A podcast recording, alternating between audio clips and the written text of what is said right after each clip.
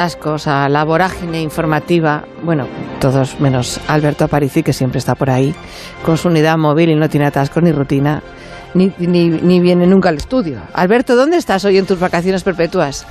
No, no, Begoña, no. Tú graneas no- como Josemi.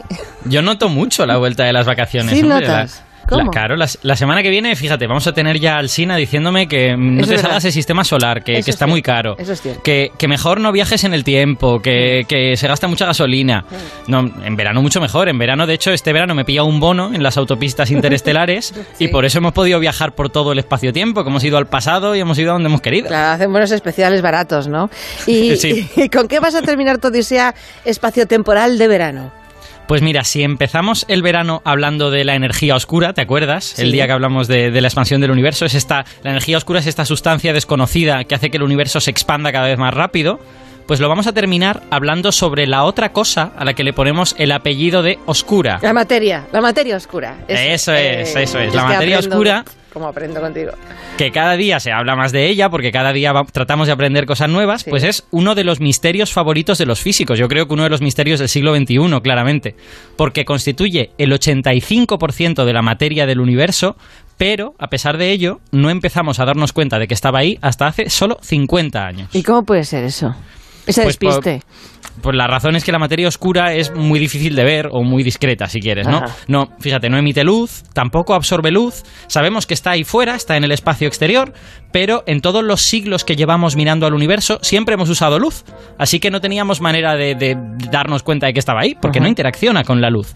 Hasta que nos dimos cuenta de dónde era donde había que mirar. O sea, ¿hay, hay lugares en los que sí es visible la materia oscura, entonces? No, pero Ah. hay fenómenos de los que la materia oscura no se puede esconder. Entonces, si los miras, puedes descubrir que está ahí. Fíjate, si es materia, ha de tener gravedad. Y su gravedad va a afectar a todas las cosas. Eh, En concreto, va a afectar a los objetos que sí podemos ver. Va a afectar Ajá. a las estrellas, va a afectar al gas. Entonces, las primeras evidencias de la existencia de materia oscura vinieron de galaxias que veíamos que estaban girando demasiado rápido. Nosotros podíamos ver cómo la galaxia iba dando vueltas Sí. y había estrellas que iban tan rápido que deberían salir volando al espacio. No, no era posible que la galaxia las mantuviera unidas. Y sin embargo, ahí estaban, ¿no? No, no se iban volando al espacio. Sí. Eh, eso había varias maneras de resolverlo, pero en realidad la más sencilla era decir que en la galaxia había más materia de la que nosotros podíamos ver. Sería una materia que aumentaría la gravedad de la galaxia y así retendría a estas estrellas que se movían muy rápido en las partes externas de la galaxia, ¿no? Ajá. Y de hecho, cuando fuimos refinando las observaciones de galaxias, lo que vimos es que las galaxias parecen estar rodeadas de una especie de nube invisible de materia que llamamos el halo y que a veces tiene hasta cinco veces más materia que toda la galaxia. Pues toda esa materia invisible que forma ese halo es la materia oscura. Es como el alma. ¿Por qué qué es, Eh, Alberto? Si dices que no emite luz, podría ser, podrían ser, no sé, planetas como la Tierra, por ejemplo. Ah, bueno, esa es, esa es la opción, digamos, más, más eh, naif y más directa, ¿no? En el ¿Me has sistema llamado solar naif? tenemos- ¿Me acabas de llamar naif? Pues sí, pero eso es bueno, porque Ah, bueno. quiere decir que has hecho un razonamiento, has hecho un razonamiento lógico, ¿no? De alguna Ah, manera. no, lógico, vale, vale. Porque en el sistema solar tenemos estas cosas que no emiten luz, que son los planetas. Pero para la materia oscura eso es muy difícil de justificar. Porque, en primer lugar, habrías de explicar cómo es posible que se hayan formado 50 veces más planetas que estrellas. Si te he dicho que hay cinco veces más materia oscura que materia normal, Sí. y, de la, y resulta que de la materia normal solo el 10% son estrellas, quiere decir que la materia oscura es 50 veces más abundante que las estrellas, ¿no? Ajá. Y fíjate que en comparación, en el sistema solar, todos los planetas juntos son un 1 por mil del sistema solar. El Sol es el 99,9%. Entonces, tienes que encontrar alguna manera de formar un montón de planetas, no se sabe muy bien de dónde, y eso es bastante complicado.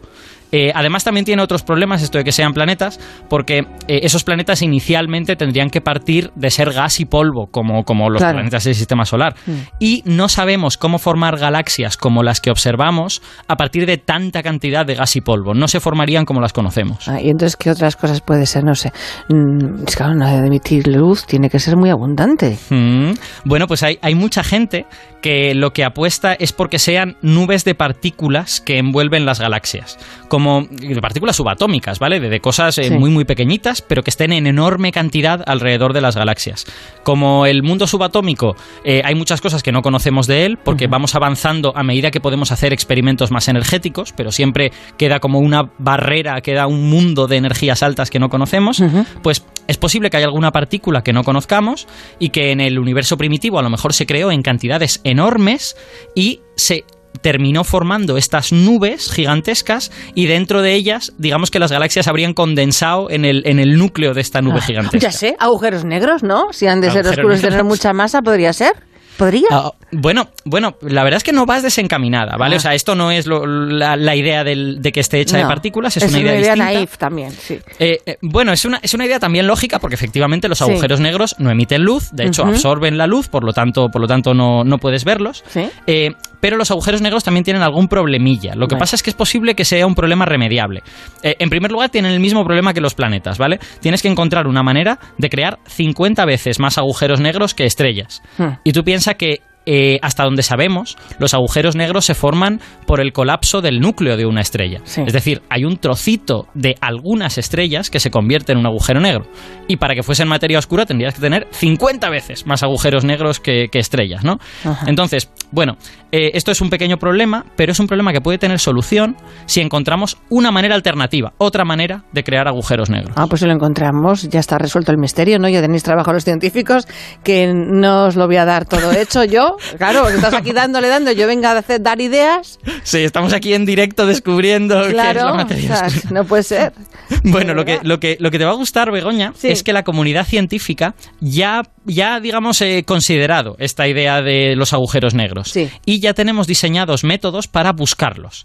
Porque piensa que si las galaxias están metidas dentro de esta nube de materia oscura, dentro de este halo, no es lo mismo que esa nube esté hecha de partículas muy pequeñitas que que esté hecha de agujeros negros que pueden tener decenas de kilómetros de diámetro.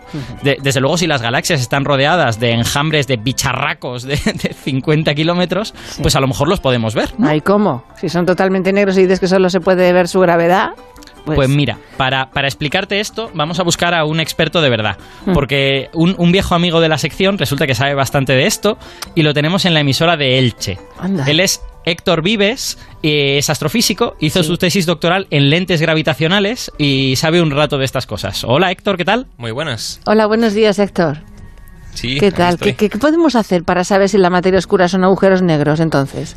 Bueno, pues podemos aprovechar una cosa que hace la masa. Que es que, claro, la gravedad es una curvatura del espacio-tiempo. Eso lo hemos contado varias veces en verano, ¿no? Porque Sí, hemos hablado de ondas sí. gravitacionales y todo esto. Entonces, una cosa que hace la gravedad, aparte de desviar un planeta que pase cerca y tal, es que desvía también la luz. Ah.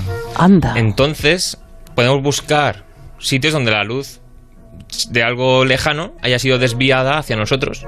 ¿Y qué es lo que vemos cuando la luz se desvía alrededor de algo? Bueno, lo que hacemos para buscar agujeros negros, como son cosas muy pequeñitas comparadas con su masa, o sea, unos kilómetros para la masa del Sol o varias veces la masa del Sol, es, nada. Lo que hacemos es observamos estrellas lejanas y cuando pasa un agujero negro o un objeto así compacto por delante, hay luz que iría recta y no pasaría por nuestros ojos o nuestros telescopios, pero esta masa nos la desvía hacia nosotros, entonces nos llega más luz de la que veríamos de otra forma.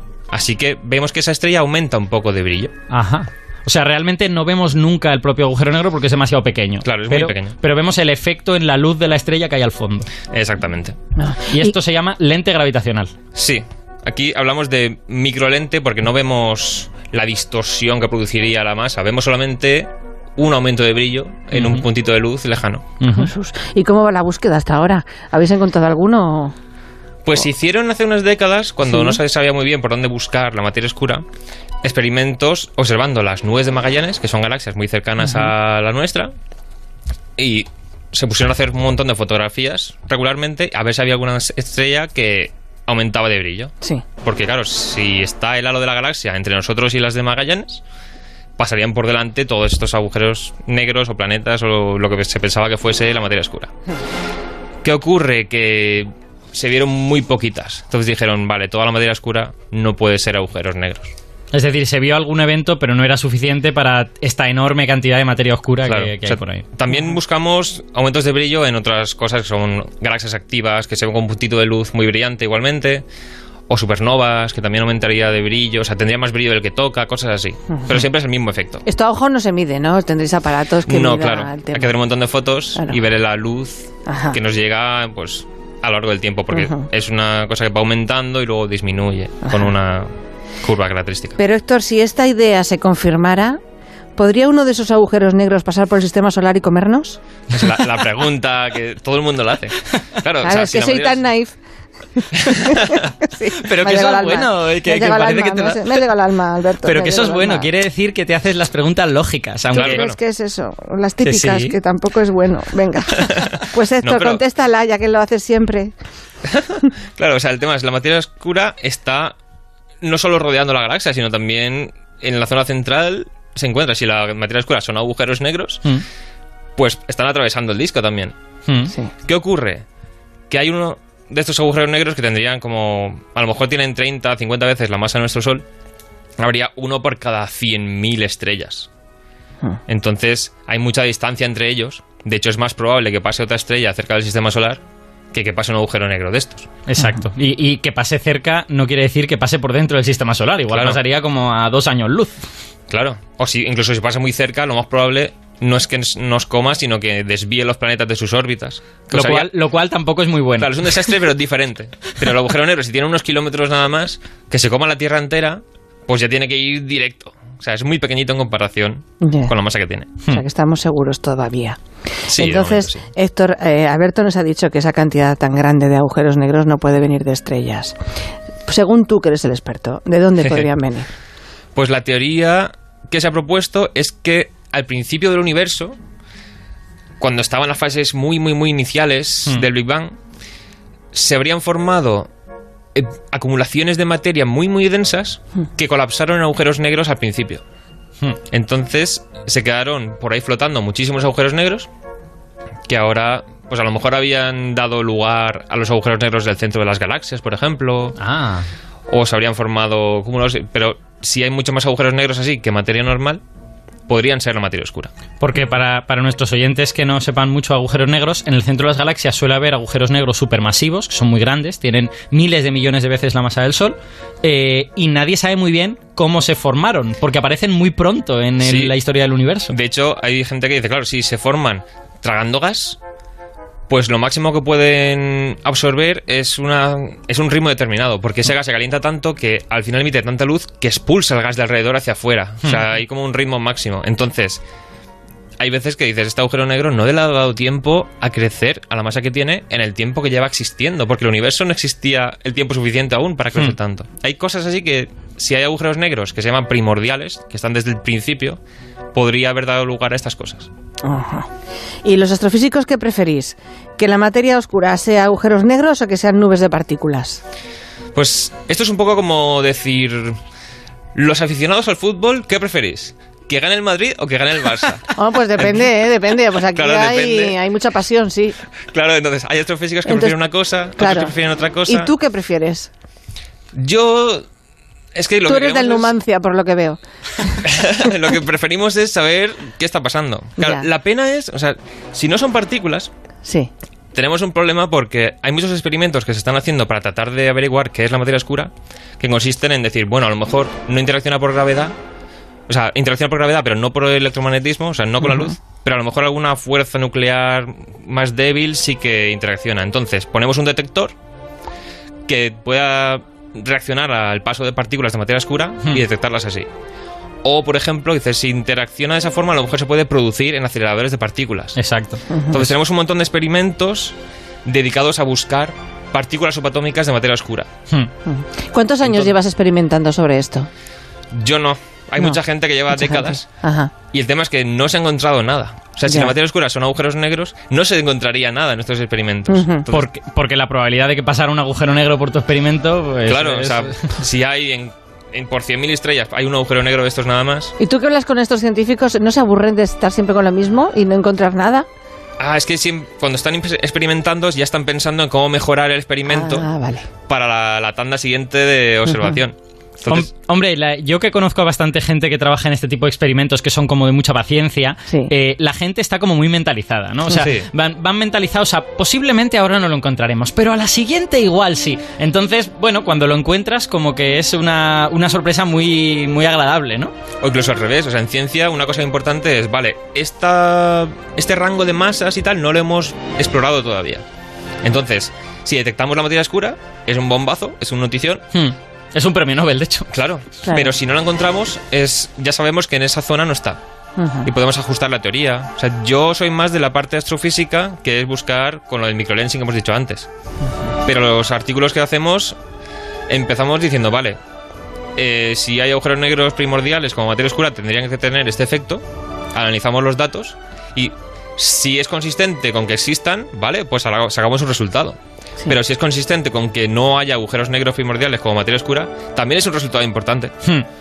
Así que, Impresionante. pues, ¿qué preferimos? Pues hay gente que si tienes mucho dinero invertido en un experimento... Eso es lo que es preferís, que haya mucho Claro. dinero ¿no? en un experimento. Eso es No, lo bueno. no, si, si tienes mucho dinero invertido en Sí. dependiendo que es- tiene que ser de esta forma para encontrarla, Ajá. pues tu fama posterior vendrá si la encuentras.